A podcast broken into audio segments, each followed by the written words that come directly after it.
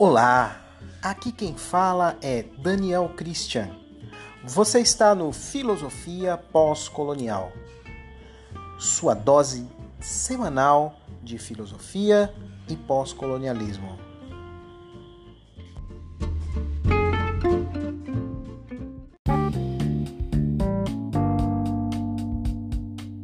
Olá, ouvinte! Mais uma vez estamos aqui no Filosofia Pós-Colonial e hoje você vai estar com a minha convidada Asa Angeri. Asa Angeri é doutora em literaturas africanas, pós-doutora em filosofia africana e Asa tem uma vasta produção de artigos voltados para o tema da questão racial, voltados para o tema da educação pluriversal é, e toda essa temática, toda essa esse trabalho de pesquisa de, de Azangeri é, nos trouxe uma, um entendimento de que a necessidade dela estar conosco aqui nesse espaço, dividindo com vocês né, em mais esse canal que não deixa de ser um canal de difusão de conhecimento, um canal de construção de uma intelectualidade negra mais solidificada. É por isso que a gente nomeou esse episódio de filosofia, afrocentricidade e afroperspectividade, que são justamente os conceitos que a Zangieri trabalha na sua pesquisa é, e que ela construiu ao longo da sua carreira acadêmica além de outros conceitos também muito ricos e muito caros, a construção de uma de um estar no mundo, de um devir negro é, muito mais sólido e lúcido, que é a palavra que Asa é, usa com muita propriedade e com muita lucidez, com perdão da prolixidade, com perdão da redundância. Mas vejam, é, alguns artigos que a ASA trabalha e que a ASA produziu foram muito caros a nós nessa entrevista. Um deles é Mulherismo Africana Práticas na Diáspora Brasileira. Outro com um tom um pouco mais subjetivo Psicologia afrocêntrica como ferramenta de mudança social da população negra africana a vontade de partir, as dualidades do sujeito e o lirismo na poesia do moçambicano Guita Júnior. Então, é uma constante no trabalho acadêmico de Asa essa, essa referência estética né, à literatura africana, feita por africanos, africanos oriundos de África. Né? Vamos falar de mulherismo africana? O ativismo afrofuturista e a saga de Dandara e Bizum a caminho de Wakanda. Meus cabelos de baobá, corporeidade, musicalidade e lucidade. É, então, esses são alguns artigos que eu citei a vocês aqui do trabalho de Azangeri, mas você entrando no site de Azangeri, você vai perceber que é, o que eu citei aqui é muito pouco diante de toda, de toda a produção acadêmica que ela construiu ao longo desses anos.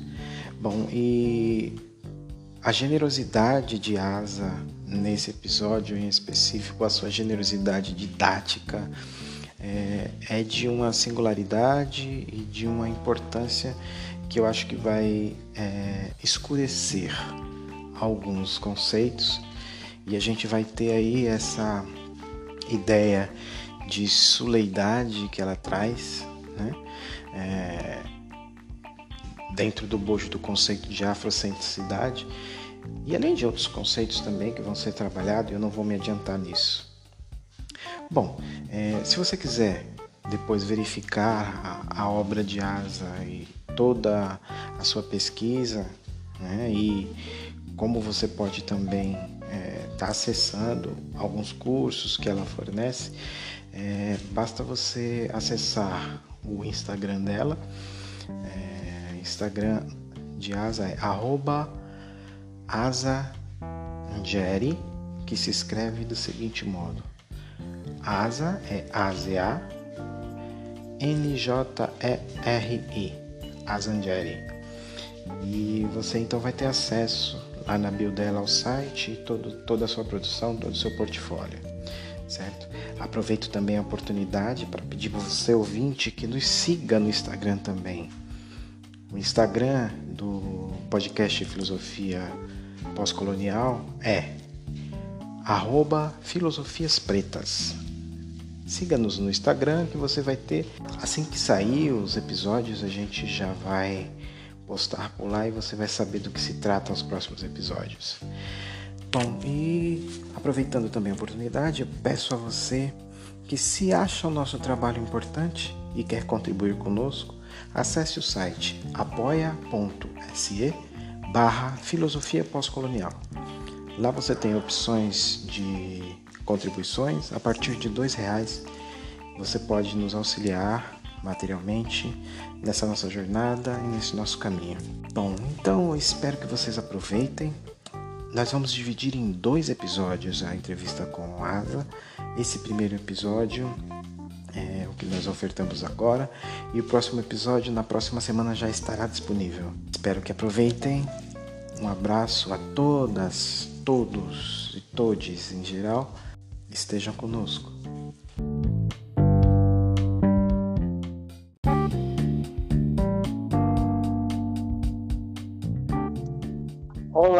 Olá, Asa. Oi. Pra gente aqui do Filosofia Pós-Colonial é uma honra ter você, né? Por toda a luta acadêmica que você tem feito, por esse trabalho. Obrigada pelo convite, em primeiro lugar. Realmente fiquei muito feliz, porque isso também demonstra uma confiança no meu trabalho, nas pesquisas que eu tenho desenvolvido e, e, nas coisas que eu tenho feito mesmo, não só academicamente, mas também nas redes sociais, com o canal do YouTube, os cursos de formação. Então é muito importante também ter esse reconhecimento. Muito obrigada. E sobre a trajetória acadêmica, é um percurso longo. É, eu sou formada integralmente na UFRJ, na Universidade Federal do Rio de Janeiro, é, eu entrei na graduação em letras, né, e aí é importante dizer que eu não sou filósofa de formação. Eu sou toda a minha trajetória ela é dentro das letras. E é muito engraçado, porque eu sempre brinco com os meus pares, né? Com os meus, meus colegas filósofos e tal. E eu sempre falo para eles que em África, os grandes revolucionários africanos, eles todos fizeram letras, né? Eles não fizeram filosofia. Então, é uma brincadeira, claro, mas é, é uma provocação, assim, para marcar também esse meu lugar enquanto uma professora que inicialmente começou na graduação de língua portuguesa e literaturas. Então eu entrei na, na UFRJ, eu tinha 17 anos é, para cursar o curso de letras e eu já era mãe. Né? E é, e é muito importante falar sobre isso porque a maternidade ela constrói toda a minha vida acadêmica. Assim. Ela é indissociável da minha vida acadêmica. Então eu já entrei quando meu, meu filho ele tinha três meses quando eu comecei o primeiro dia de aula lá na Letras e a princípio eu o primeiro ano na verdade eu ainda estava um pouco perdida porque veja bem eu estou falando de, do ano de 2003 ah, eu fiz o vestibular de 2002 comecei em 2003 a discussão de cota começou em 2003 na UERJ e na UFRJ somente em 2012. Então, veja, eu era muito deslocada é, dos meus pares ali estudantes. Primeiro, porque eu era muito nova, muito jovem.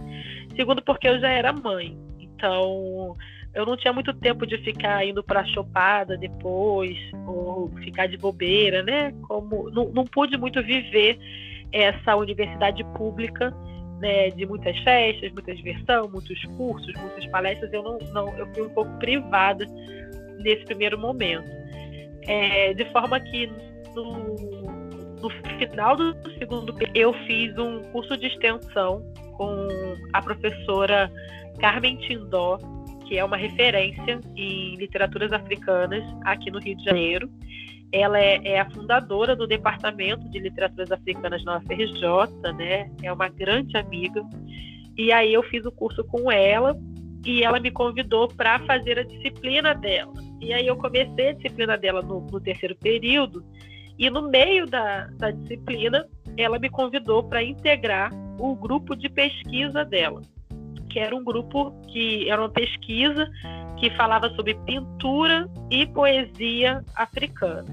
Então, esse foi o meu start. Então, no, no terceiro período da faculdade, eu comecei a fazer iniciação científica em poesia moçambicana. Então, eu estudava o poeta moçambicano José Craveirinha em diálogo com as pinturas de Malangatana Valente, que são é, é, é, esses, esses dois, né, esses dois artistas, eles fizeram muito trabalho juntos e têm também, tiveram, ambos falecidos, tiveram uma trajetória de resistência em Moçambique muito forte. É, então eu comecei por aí. E eu pesquisei durante três anos né, a iniciação científica. Não só estudei o José Craveirinha, estudei outros poetas. Né, é importante dizer que eu estudo poesia e agora, mais atualmente, eu estudo o teatro negro.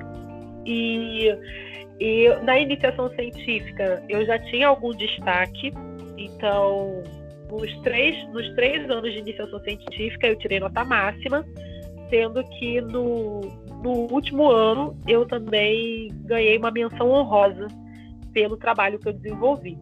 E aí essa menção honrosa também, esse destaque e tudo mais, meio que me incentivaram, e a minha orientadora também, me incentivaram a querer fazer o mestrado. E aí eu fiz, é, comecei o mestrado logo em seguida, emendei mesmo, terminei a graduação, emendei com o mestrado para discutir a poesia de Moçambique do pós-guerra. Né? E, e é muito importante eu falar do meu mestrado, porque apesar de ainda ter sido muito imatura, né? Eu era bem jovem ainda quando eu, quando eu comecei. E, mas ali naquela dissertação, que inclusive é, está publicada em Moçambique, ela não é publicada no Brasil, ela, quer dizer, no Brasil ela é pelo site da FRJ, né? Pode ir na minha plataforma, tá lá disponível para todo mundo, mas em formato de livro, ela só foi publicada em Moçambique e ela foi publicada lá por conta mesmo da qualidade do trabalho, em que eu fiz uma, uma análise mesmo da poesia do período de guerra e pós-guerra, e eu usei como corpus literário um poeta moçambicano que eu gosto muito, chamado Gita Júnior. E ele tem uma obra chamada Os Aromas Essenciais, que é uma obra, inclusive, que tem lá no meu Instagram, na série Livros Incríveis das Literaturas Africanas, que é uma série que eu faço todo sábado. Tem lá uma análise dessa obra. É, e, e, aí eu fiz uma análise nesse, nesse período pensando mesmo as fraturas existenciais na poesia do Guitar Júnior que remetiam ao, ao, ao, rescaldo da guerra, né? Esse, quando a gente está ali naquela parte de apagar as brasas do incêndio.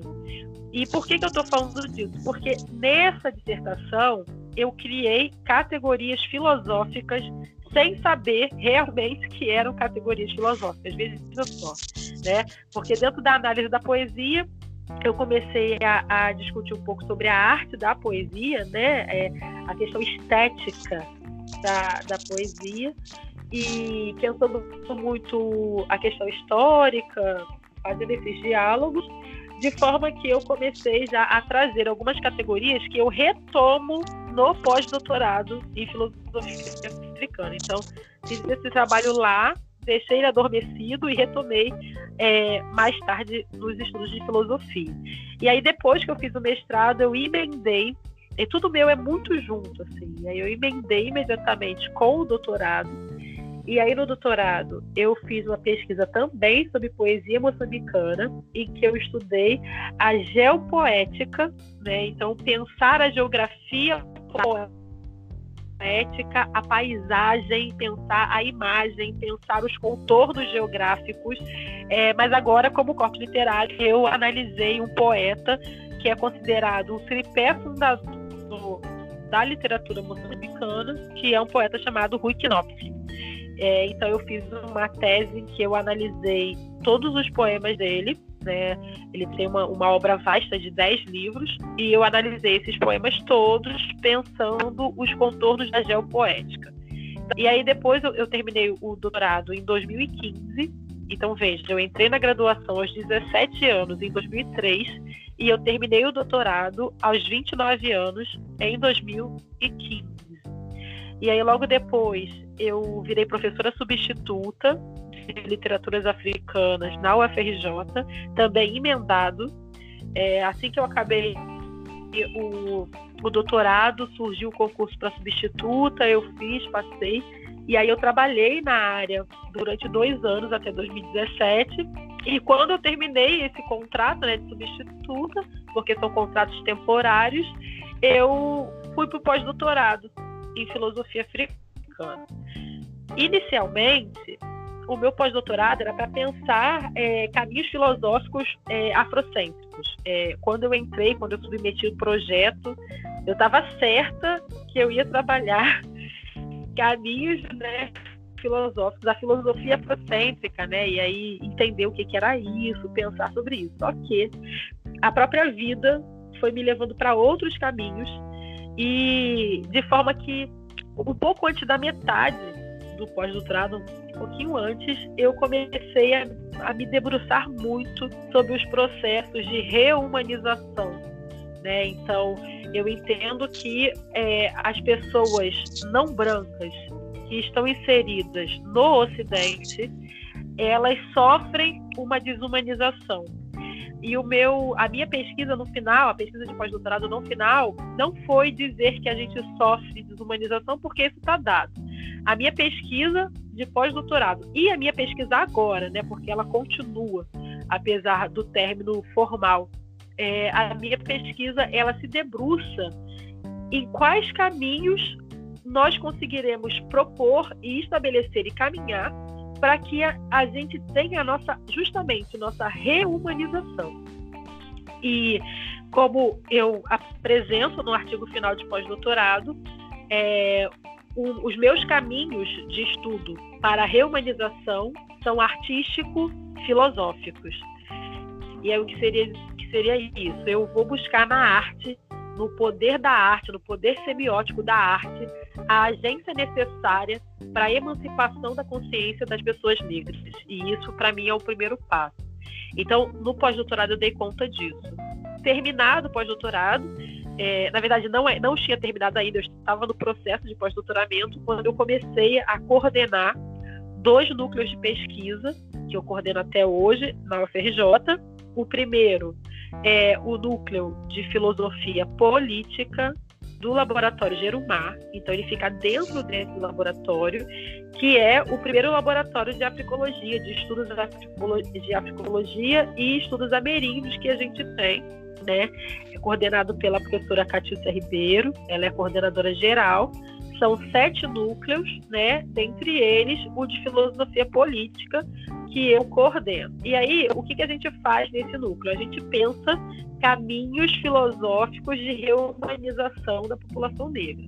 Só que a gente faz isso a partir de textos é, políticos africanos. Então, por exemplo, a gente leu é, o quilombismo, estudamos o quilombismo do Abdias Nascimento, estudamos os, os ensaios do Steve Biko, estudamos os ensaios do Kwame Ture, né? lemos um pouco de Marcos Garvey. Então, a gente vai é, trabalhando essas figuras políticas né, continentais e diaspóricas e entendendo essa é, é, que quais foram os caminhos ali que elas apontam para a gente poder pensar a nossa reumanização aqui na diáspora. Então esse núcleo se dedica mais a esse caminho filosófico de textos políticos, sobretudo pan-africanos, é, mas não somente, mas sobretudo. E o outro núcleo que eu coordeno, que é o, o núcleo mais focado para a arte, é, ele se chama Núcleo de Estudos Geracionais sobre Raça, Arte, religião e história. E esse núcleo ele também está localizado dentro de um outro laboratório, que é o laboratório da história das experiências religiosas, também na UFRJ. Esse núcleo é, é uma, a gente tem como parceria o EMU, que também é um, um núcleo de teatro negro que eu faço parte, eu, eu sou dessa companhia, e então a gente juntou a pesquisa teatral com a pesquisa acadêmica e a gente pensa a arte enquanto caminhos de reumanização da população negra principalmente o teatro negro, né? Então, quando a gente vai olhar o teatro negro contemporâneo, né, a virada que ele que ele deu, principalmente aqui em Rio, São Paulo, um pouco Minas Gerais, BH, há pouco tempo eu, eu estive numa banca de mestrado que falava sobre o teatro negro no Mato Grosso. Então, veja, há um movimento teatral negro hoje no Brasil que está propondo inovações estéticas de reumanização. E isso tem sido um objeto de estudo. Então, de maneira geral, assim, só para resumir isso tudo, o que, que eu pesquiso hoje? Eu pesquiso os caminhos de reumanização da população com recorte de raça. Então, penso, claro, na população negra, mas as coisas que eu falo servem para a população brasileira em geral. E aí, dentro desses caminhos de reumanização, eu me divido em alguns temas básicos: os caminhos filosóficos, os caminhos artísticos, os caminhos históricos, então, fazer uma recuperação da história de África e de diáspora, e por isso eu dou uma formação, eu tenho uma formação online chamado África e Diáspora Caminhos Pluriversais, que é uma formação de história, arte, filosofia para o grande público. Para as pessoas interessadas no tema, que querem se nutrir um pouco mais, eu tenho essa formação. E então, filosofia, história, arte educação, eu tenho uma atuação muito forte, eu milito pela educação pluriversal e eu já entendi que eu vou morrer militando por esta educação. Eu já percebi que isso é um mote de vida. E também eu penso o amor enquanto caminhos é, artísticos filosóficos. Então a minha pesquisa ela se desdobra nessas, nessas ramificações. Dentre elas também entra o mulherismo africano é, o mulherismo africano enquanto um caminho para reumanizar a população. Então, é basicamente isso tudo que eu faço ultimamente. Eu fiquei aqui sem ar, pensando em tudo isso. É muita coisa e muita coisa importante, né? Que a gente, que, que na nossa quadra histórica, assim, é fundamental. E esse protagonismo, né, da, da mulher, da mulher negra no Brasil, trabalhando essas questões dentro da academia, eu acho isso fundamental e, e, e é um caminho sem volta. A gente não tem mais, é, eles, eles, eles não têm mais como fazer voltar essa, essa, as práticas anteriores, né? Porque agora é, é, nós estamos instrumentalizados. Né? Pessoas como você e como outros tantos, como Catiúcia também, e outros tantos fazem essa trilharam esse caminho primeiro e eu acho que daqui para frente é, é, é, só avançar. Bom, mas, mas veja bem, Asa, eu elaborei algumas, algumas questões aqui é, baseado naquele artigo Mulherismo Africana, Práticas na Diáspora Brasileira. Então, é, eu tenho uma pergunta para fazer para você aqui que vai direcionar um pouco aí o nosso bate-papo. Veja, então, ter nossa ação intelectual partindo de uma epistemologia de estudos africanos e fazer a discussão pautada na afrocentricidade e na afroperspectividade. Então, esse foi o paradigma né, do artigo Mulherismo Africana, Práticas na Diáspora Brasileira. Então, Asa, eu queria ouvir de você como construir uma perspectiva de análise como essa, principalmente para nós, né, que estamos em uma academia é, é, com a forte tradição eurocêntrica, né, e, e, principalmente uma epistemologia que se pauta na filosofia ocidental, altamente eurocêntrica, né, como a gente sabe. É, então, e, e, com a pretensa vontade de verdade dessa epistemologia, né, uma vontade de verdade e de universalização dessa epistemologia eurocêntrica que é, em outros tempos, podíamos dizer que nos deixavam sem caminho. Então, é, como é que, a, que vocês na academia estão conseguindo abrir esse caminho? Né? E, e, e tudo isso aí que eu te perguntei.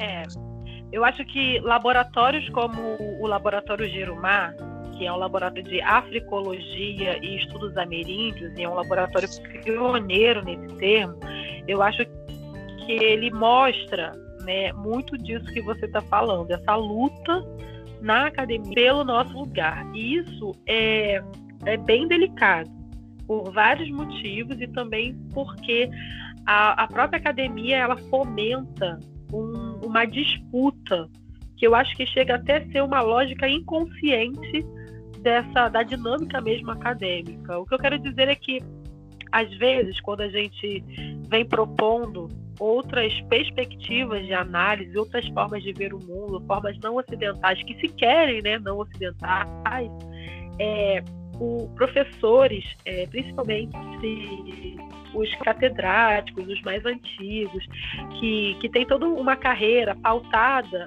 em, em temas que a gente, por exemplo, desconstrói, eles se sentem um pouco ameaçados, né? E, e eu acho isso também normal, assim. Imagina, você é constrói toda a sua carreira na filosofia grega e aí vem alguém com a filosofia quemética mostrando que é ali também uma fonte da filosofia grega e tal. Então isso causa uma ameaça.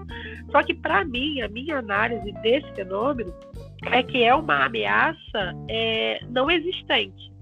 Ela não é, não é uma ameaça real mesmo, porque a, toda a academia é eurocêntrica.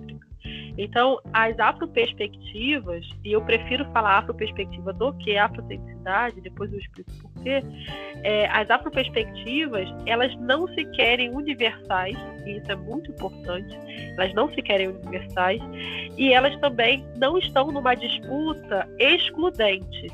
Então, veja bem, quando os laboratórios, enfim, de psicologia e tudo mais, eles, eles surgem e tal, estamos numa disputa de narrativa, obviamente, mas a gente não está dizendo que, por exemplo, abaixo filosofia grega, viva a filosofia quemética. Não é isso. Estamos dizendo que a filosofia quemética existe também. Assim como a filosofia Akan, assim como a filosofia Ubuntu, assim como a filosofia Kindesi e as diversas filosofias Bantus. Então, eu acho que esse, esse é o primeiro obstáculo que a gente sofre é, quando vai pautar essa discussão. Primeira coisa. Segunda coisa, é, o professor Renato Nogueira mesmo, no livro dele sobre a filosofia e a Lei 10.639, né, em que ele traz uma discussão muito séria sobre o tema, nesse livro mesmo ele vai mostrar que a Lei 10.639 não abarca a filosofia né? E por que, que ela não abarca? E a gente está vendo um racismo estrutural, né? E também um processo de epistemicídio. Porque a filosofia, e eu estou parafraseando o professor Renato Nogueira, é, como ele diz, a filosofia é o bichinho de pelúcia do Ocidente. Então, é, é diferente, por exemplo, a gente falar sobre literaturas africanas nós temos vários problemas, né? Também aí de várias ordens, inclusive um maior olhar para autores africanos de origem europeia do que autores africanos genuinamente africanos. Isso é uma discussão que tem que ser feita também. Mas as literaturas já estão num lugar ocidental que permite uma pluralidade. A filosofia não permite essa pluralidade dentro do, do olhar ocidental. E isso é muito ruim, porque então, a gente vai criando essas teias de solidariedade justamente porque estamos ambos, né, ambos os grupos sob uma opressão desumanizadora. Né? E aí essas teias de solidariedade que inicialmente são culturais, né, e são de cosmovisão, elas passam também a ser afetivas e legam descendência.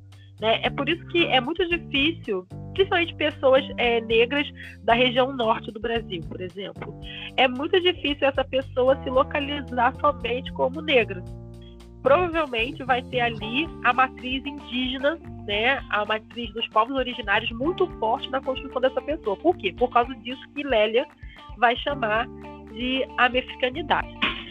E o terceiro ponto que eu queria discutir é, é quando você pergunta sobre a questão da branquitude, a ação da branquitude. É, e aí eu tenho que falar sobre educação pluriversal. O Brasil, como eu falei, ele não é ocidente Só que o Brasil performa uma ocidentalidade. Eu não sei porquê, mas essa nação ela sonha ser ocidental.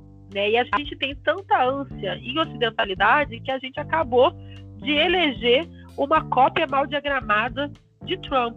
Né? Já que a gente não consegue ser ocidental na totalidade, vamos então botar aqui uma cópia do, do senhor do Ocidente Supremo. Né? E aí estamos aí com essa né, desgraça coletiva que a gente está vivendo. Então, veja, para mim, isso é um problema de educação. Por quê? Porque a educação que a gente tem aqui no Brasil é uma educação universal, unilateral e eurocêntrica. Ou seja, todas as pessoas brasileiras que, passam pela escola, então estou entendendo que é todo mundo, é, elas vão aprender tudo sobre é, eurocentricidade, vamos dizer assim. História eurocêntrica, literatura eurocêntrica, cultura eurocêntrica, ciência eurocêntrica, a gente aprende línguas eurocêntricas, tudo dentro dessas perspectivas. E aí, qual que é a consequência disso? Para pessoas negras e pessoas dos povos originários, a gente é excluído, né? Estamos sofrendo epistemicídio, apagamento das nossas contribuições na história, cultura, filosofia, literatura. Isso é esse apagamento acontece e a gente tem uma relação com a escola que acaba sendo uma relação de muita dor, né? Porque é um ambiente é, complicado por conta de todos esses racismos estruturais. Mas nós, pessoas negras e as pessoas é, é, indígenas, nós temos outros lugares que nós acessamos, que são lugares genuinamente negros, por exemplo, que nos fornecem a educação que a gente precisa, mas que não encontra na escola. Então, por exemplo, eu estudo na escola eurocêntrica, mas a minha família toda é preta. Então, ali dentro da minha casa, eu vou, eu vou compreender perspectivas é, africanas, afro-referenciadas de ser estar no mundo. Ou eu frequento um terreiro, ou eu frequento uma igreja evangélica de comunidade. A gente sabe que igrejas evangélicas e espaços de comunidade majoritariamente pretos, eles exercem uma, um modus operandi bastante africano.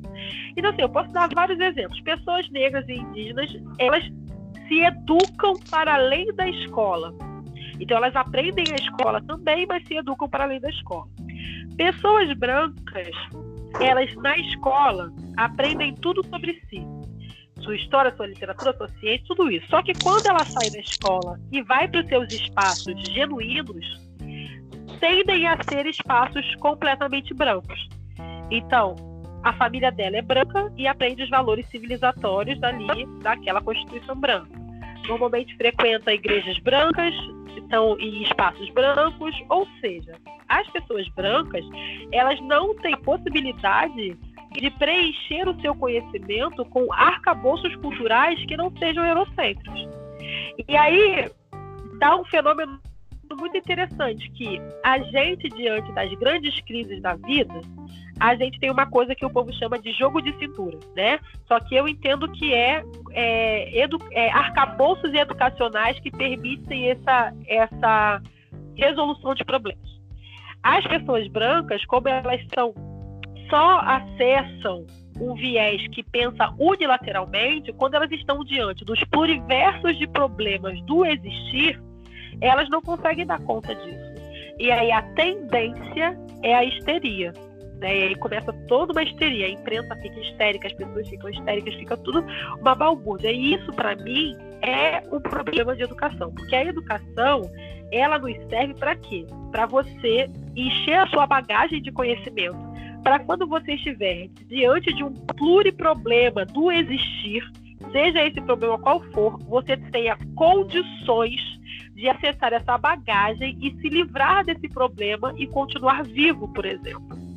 Só que se você só tem uma educação unilateral e eurocêntrica, a sua bagagem de resolução de problemas, ela acaba sendo limitada. Então, quando você me pergunta qual é a frente né, de ação da branquitude em relação à solidariedade, essa frente, ela começa numa educação que não se quer mais universal, mas sim uma educação que é pluriversal o que eu quero dizer com isso? Eu quero dizer que a universalidade é uma perspectiva no pluriverso de compreensões que a educação pode acessar e, e, e passar adiante. Né? É, por exemplo, entender que se a gente quer falar de meio ambiente, não faz sentido o, discutir o meio ambiente, o cuidado com o meio ambiente, a partir do paradigma ocidental. Porque o Ocidente destruiu o meio ambiente. Então, como é que você vai esperar que o grande causador dos problemas ambientais venha com a solução sobre eles? Não. Ah, eu entendo que problemas do meio ambiente eles devem ser é, ouvidos né, para as suas resoluções as informações que os povos originários têm. Ah, o conhecimento e as tecnologias desses povos originários. Né? E aí eu não estou falando só os povos originários da América, não. Eu estou falando também os povos originários de África, que são é, os povos que guardam aquele conjunto cultural que salvaguarda a natureza, por exemplo. Ótimo. Bom, aí é, e isso é muito ruim, porque é, ao mesmo tempo que desqualifica, né, apaga as, as filosofias africanas, também está apagando as filosofias dos povos originários, dos povos aborígenes, dos povos orientais, né, em prol dessa filosofia única. Então, acho que o cenário ele é mais ou menos dentro dessa aridez. Sobre a questão da afrocentricidade, da afroperspectividade, eu, eu sempre falo isso a afrodescendade, ela me auxilia quando ela me apresenta algumas questões a serem pensadas. Então, para explicar melhor, a afrodescendade é uma abordagem tá? e uma epistemologia. Ela se quer enquanto abordagem epistemológica. E que, que foi cunhado pelo professor Molef Ketiassante, que é um afro-americano, ele que criou o laboratório de africologia, o primeiro laboratório de africologia dos Estados Unidos, da universidade. E, e, esse, e esse professor, que é muito importante, leiam o Molef Ketiassante, ele vai trazer a afrodescendade enquanto um caminho para a unidade africana.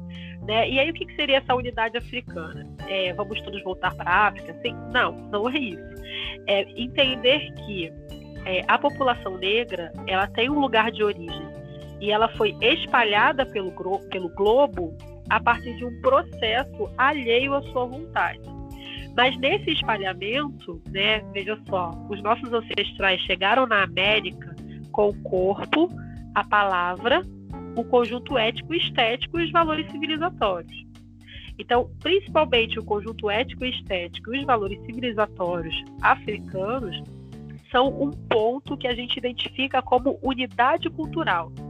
E isso, politicamente, e eu sempre enfatizo isso, politicamente é interessante que as pessoas negras se entendam dentro do escopo de povo negro. Então, nós somos o povo negro, o povo africano, continental e divididos nas suas múltiplas diásporas. Então, a afrocentricidade, ela trabalha a partir dessa perspectiva e ela nos dá algumas coisas que são muito importantes e que eu tenho como caminho de pesquisa, que é a localização e a agência. Para mim, esses são os, os dois pontos principais da abordagem afrocêntrica que a gente não pode perder de vista. Então, veja, é, o que, que seria a localização? É, localizar-se enquanto sujeito negro ou localizar as pessoas negras diante do fenômeno que você está analisando. Eu vou dar um exemplo básico. Quem me acompanha sempre ouve o mesmo exemplo. Então vamos lá. Vamos, é só para exemplificar essa questão da localização. Vamos pensar no fenômeno histórico de descobrimento da América. O que, que tem esse fenômeno? É, o descobrimento da América ele nos é passado apenas pela perspectiva eurocêntrica universalizante, né? Tanto que a ideia de descobrimento, a ideia de aventureiro, desbravador, são, são vocábulos que rondam esse imaginário ao narrar este fato histórico do descobrimento da América. Entretanto, quando eu aplico a localização, eu entendo que este fenômeno tem pelo menos três perspectivas. A primeira, daquele que está vindo né, na proa do navio com o chicote na mão. A segunda, aquele que está vindo no porão do navio acorrentado. E a terceira, aqueles que estão vendo o navio chegar. Então, veja, talvez se a gente fizer a localização dos povos originários, a palavra descobrimentos fosse trocada por genocídio. Né? Então, o que o molestaçante apresenta com a conscienticidade é localize-se e localize os seus diante dos fenômenos que você está analisando. Então, diante do descobrimento da, da América, onde é que estavam as pessoas negras? As pessoas negras estavam chegando no tumbeiro. Então, como é que esse fenômeno se dá? Como é que, a partir desta perspectiva, desta centralidade de pessoas negras chegando no tumbeiro, nós faremos a análise do fenômeno, a partir da centralidade dessas pessoas. E isso a gente faz em tudo que você quiser aplicar a abordagem afrocêntrica, você precisa aplicar a localização. Esse é o primeiro. O segundo é a agência, que é os objetivos reais, né, as intenções né, que você imprime a ele. Então, o Molef vai dizer que é, a agência de pessoas negras é uma agência que tem uma emancipação, que tem um pensar população negra, é uma agência que tem como objetivo a nossa humanidade, é uma agência que tem como objetivo a recuperação da história, que tem uma luta anti-genocida, antirracista, isso é uma agência. E pessoas negras, segundo a Sante, que não, não se colocam dentro desta agência, elas acabam promovendo uma desagência, né? E aí eu vou dar um exemplo super atual. O presidente da Fundação Palmares, quando ele dá as declarações dele, né, anti é, espiritualidade, religiões de matriz africana, anti-movimento negro, quando ele fala que racismo não existe, ele, na verdade, é um exemplo do que o Molef Assante chama de desagência. É uma pessoa que está deslocada da sua agência central para é, personificar, para performar uma outra agência, que no caso dele a gente entende que é uma agência eurocêntrica, de direita, conservadora, né? E a gente consegue ver isso. Então, assim, a afrocentricidade é mais do que isso. Mas, como eu falei, eu não gosto muito de trabalhar ela em si. Eu gosto de trabalhar a afroperspectiva. Então, da afrocentricidade, quanto à abordagem, eu busco esses dois elementos, a agência e a localização. E aí eu vou para a Afroperspectiva, que é uma categoria do professor Renato Nogueira, segunda vez que eu falei dele aqui, então já sabe que tem que conhecer esse homem, é, e que ele vai apresentar é, o entendimento de que a gente, para a gente afrocentrizar, afrocentricizar alguma coisa, algum fenômeno dentro da nossa realidade, a gente precisa ter uma perspectiva. E é interessante porque o, o Renato Nogueira foi orientando do, do Assante. E aí eu acrescento, é, principalmente no pós-doutorado, eu acrescento a essa análise do professor Renato Nogueira o entendimento que a afrocentricidade, enquanto uma abordagem, ela é oriunda da diáspora afro-americana né? Então, do Assante, de todos aqueles grupos, né? Maulana Carenga, Ed Nobles, Ama Mazama, é, Cleonora Hudson, Nadove, é, é, Marimbani. Então, um conjunto né, de pensadores, intelectuais, todos eles afro-americanos, que estão ali fomentando a, a abordagem afrocêntrica. Entretanto, eu, dentro da minha experiência mesmo de pesquisa, eu não consigo pegar a abordagem afrocêntrica e jogar para uma análise na nossa realidade sem que eu faça a devida afroperspectivação.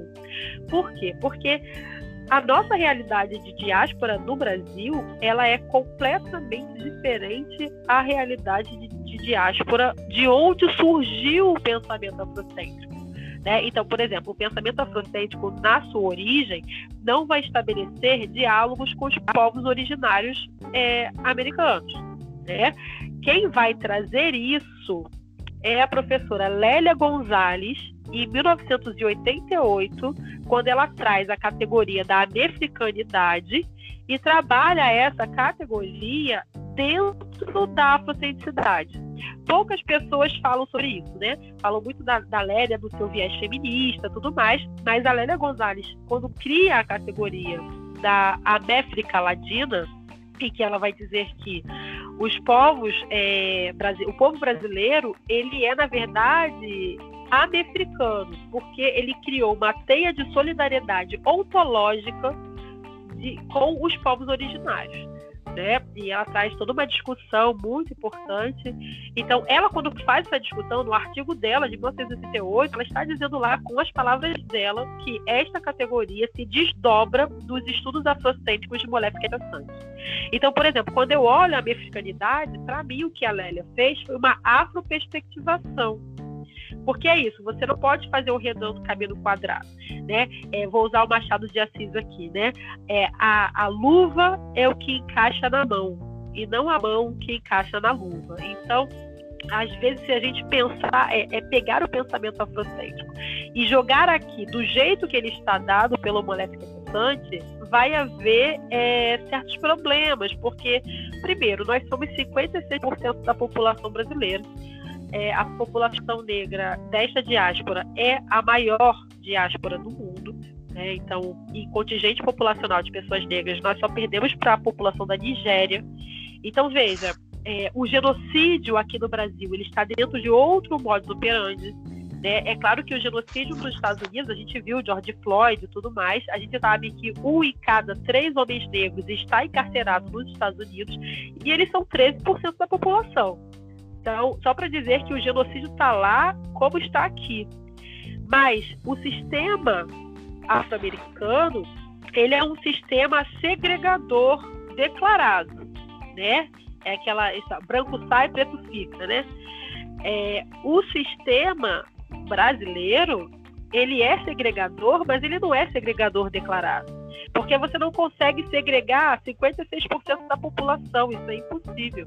Então, o tipo de segregação que vai se estabelecer aqui é dentro de outros vieses, como, por exemplo, a miscigenação, a democracia racial, o abismo social, né, a guetificação dos espaços, né, aqui no Rio, é, favela, mesmo favela e, e bairros, mas, por exemplo, em São Paulo, vai ter essa ideia da periferia de São Paulo como espaços identificados, né? Eu não sei aí como é onde você mora, mas só para mostrar que a afroautenticidade, para mim, ela faz sentido no momento em que ela é afroperspectivada. Senão você pode, inclusive, ter algumas é, incoerências na sua análise. Né? E aí, para terminar, isso tudo, abordagem afrocêntrica, falar de afroperspectiva, falar de filosofia, ainda é muito árido. Né? A gente ainda não tem lugar na academia é, em pé de igualdade, a gente ainda não consegue estabelecer é, plenamente um lugar tanto para as filosofias africanas, mas para para as questões africanas, vamos dizer assim, para o estudo africano, e eu falo isso também da literatura africana, que é o meu lugar de origem, o lugar que eu tenho segurança para falar. Nós ainda hoje temos pouquíssimos estudos de, de literaturas africanas nas graduações em letras no Brasil afora. E os poucos que têm literaturas africanas dão ênfase a escritores de origem europeia, escritores africanos, sem dúvida, mas escritores que são de origem europeia. E eu não estou desqualificando a escrita desses escritores, não. Pelo contrário. Por exemplo, Coetzee é ganhador de Nobel. Né? Ele tem livros maravilhosos. Bia Couto é um excelente escritor.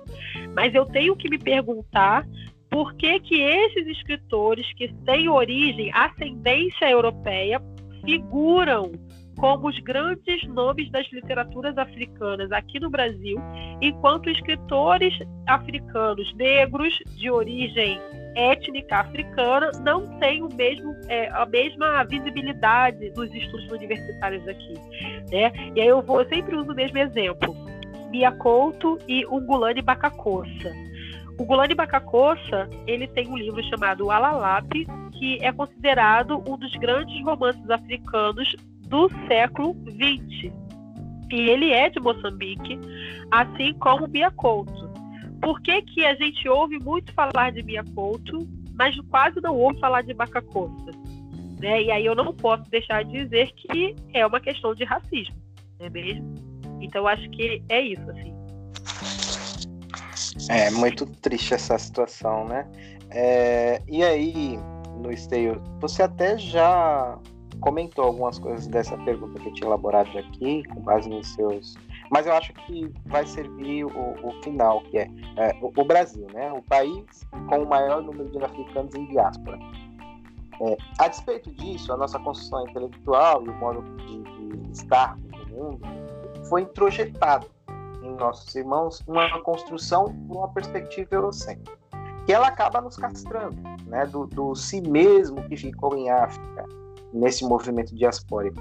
É, então, é, frente a essa ação da branquitude, a gente tem aí o que você disse, é, é o que você trouxe, que é a solidariedade afetiva, ontológica, cultural. Né? E, e, esse termo, a americanidade, que é a categoria de Lélia Gonzalez aí, é, como é que pode nos auxiliar nessa retomada e redesenho do nosso estar? Como essa perspectiva reconstrói a nossa subjetividade né? a partir de tudo isso que você já expôs?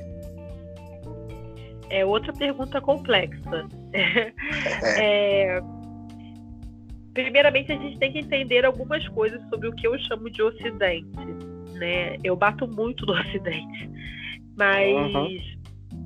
o Ocidente que eu estou falando, ele é geograficamente, vamos dizer, anglo-europeu, né? Então, se você quiser localizar na geografia, ele é anglo-europa, tá?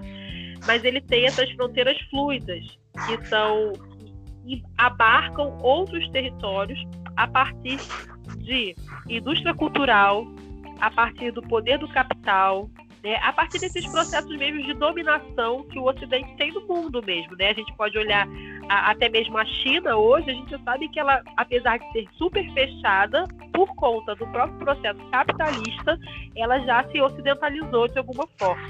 Né? É, então, essa é a primeira coisa. E também é importante dizer que essa categoria de Ocidente é, ela está ela tá calcada no entendimento do iluminismo. Então, ali, o, o fenômeno do iluminismo como o, o, fenômeno de surgimento dessa perspectiva ocidental, ela tem uma base é, judaico-cristã, e é uma tradição né, judaico-cristã, e uma, e uma base greco-romana é, de civilização, direito, justiça, essas compreensões. Né? Então, ele tem esses três pilares, vamos dizer, eu chamaria de três pilares do Ocidente. Então, o iluminismo, tradição greco-romana e, e judaico-cristã. Então, essa construção ocidental, ela tem como, como forma de agir no mundo baseado na dominação. Né? Então, quando a gente percorre a linha da história, a gente vai ver que os povos europeus, quando eles se encontram com a outridade, ou seja, se encontram com o outro, eles vão ter uma relação muito baseada em roubar, matar, destruir, dominar, assimilar, colonizar, né?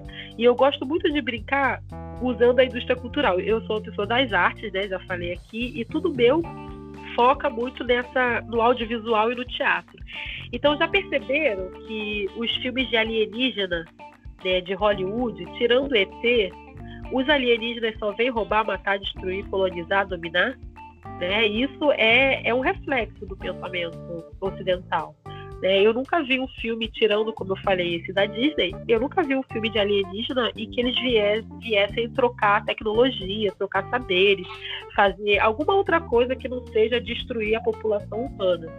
E isso, para mim, é um reflexo do modo operandi que o Ocidente tem. É como se eles tivessem medo que os alienígenas fizessem com eles o que eles fazem com a outra idade, né? É muito interessante também entender que o alienígena só chega nos Estados Unidos né? Ele não chega em nenhum outro lugar do planeta, só nos Estados Unidos e, quiçá, Europa. Né? Então, eu acho que esse, é, é esse entendimento do Ocidente é importante para o que eu estou falando aqui. Por quê? Porque o Brasil não é Ocidente. O Brasil, dentro da categoria ocidental, ele é América Latina. Dentro da categoria afrocêntrica, ele é a mefricanidade, né? Ele é, é ladino-americano, como fala Lélia Gonzalez. Qual seria a diferença? Ah, por que falar América Latina? Por que falar América Latina? É uma questão de agência. Mais uma vez, a afrocentridade entrando aí para a gente falar de agência. A América Latina é uma categoria ocidental de dominação sobre a outridade. Então, quando a gente fala é, do, do, do, México para baixo, né, da América Central, né, México e América do Norte, mas assim, vamos lá, América Central para baixo, é, tudo é Latinoamérica, é Latinoamérica. Então, isso é uma categoria homogeneizante que o Ocidente cria para dar conta de tudo isso aqui que é chamado de, de América Central, América do Sul. Então, isso para mim já é uma questão é, importante de ser analisada, já que o Ocidente ele categoriza tudo e ele fragmenta tudo. Né? O lema do Ocidente é dividir para conquistar. Então, esse é o primeiro ponto. Fechou. Segundo ponto. É, quando a gente fala dessa solidariedade afetiva, ontológica e cultural, a gente está entendendo que quando os nossos ancestrais chegaram aqui na América sequestrados, como eu falei, com o corpo, com a palavra e com o conjunto civilizatório, ético e estético, eles encontraram nos povos originários muita semelhança em termos de conjunto ético, estético e conjunto civilizatório. Então, eu vou dar um exemplo.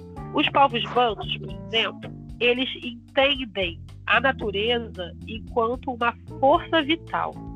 Então, o rio é uma força vital, a terra é uma força vital, né? o ar é uma força vital, e que tudo deve estar em harmonia para que a sua própria força vital esteja plena. Essa concepção é muito parecida com as concepções de, de, de, de natureza e energia da natureza dos povos originários aqui da América.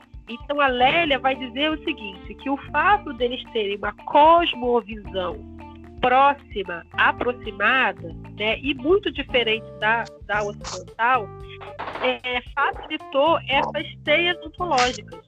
Então, é, nós nos juntamos porque o inimigo em comum é o mesmo, no caso, era o homem branco escravocrata.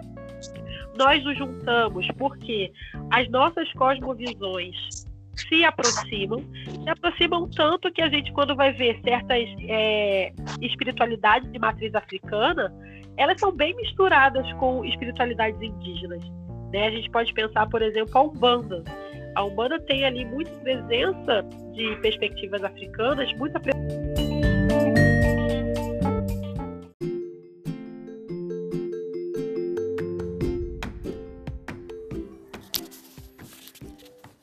Olá você, chegamos ao final de mais um episódio do nosso Filosofia Pós-Colonial. Bom, é... o próximo episódio nós vamos continuar essa conversa com a professora doutora Azangeri. É, espero que você nos acompanhe nesse próximo episódio, possamos estar juntos para que você continue aprendendo né, com essa valorosa pesquisadora, a Zangeri, é, que nos deu essa oportunidade de ter essa esse momento de aprendizado com ela aqui no nosso podcast. A sua dose semanal de filosofia e pós-colonialismo. Eu, Daniel Christian, desejo a você muita saúde e que continue nos acompanhando. Também Aproveito o momento para solicitar a você que nos acompanhe no Instagram, arroba Filosofias Pretas. No Facebook, arroba Filosofia Pós-Colonial. Tenha boa saúde, fique bem e até a próxima oportunidade.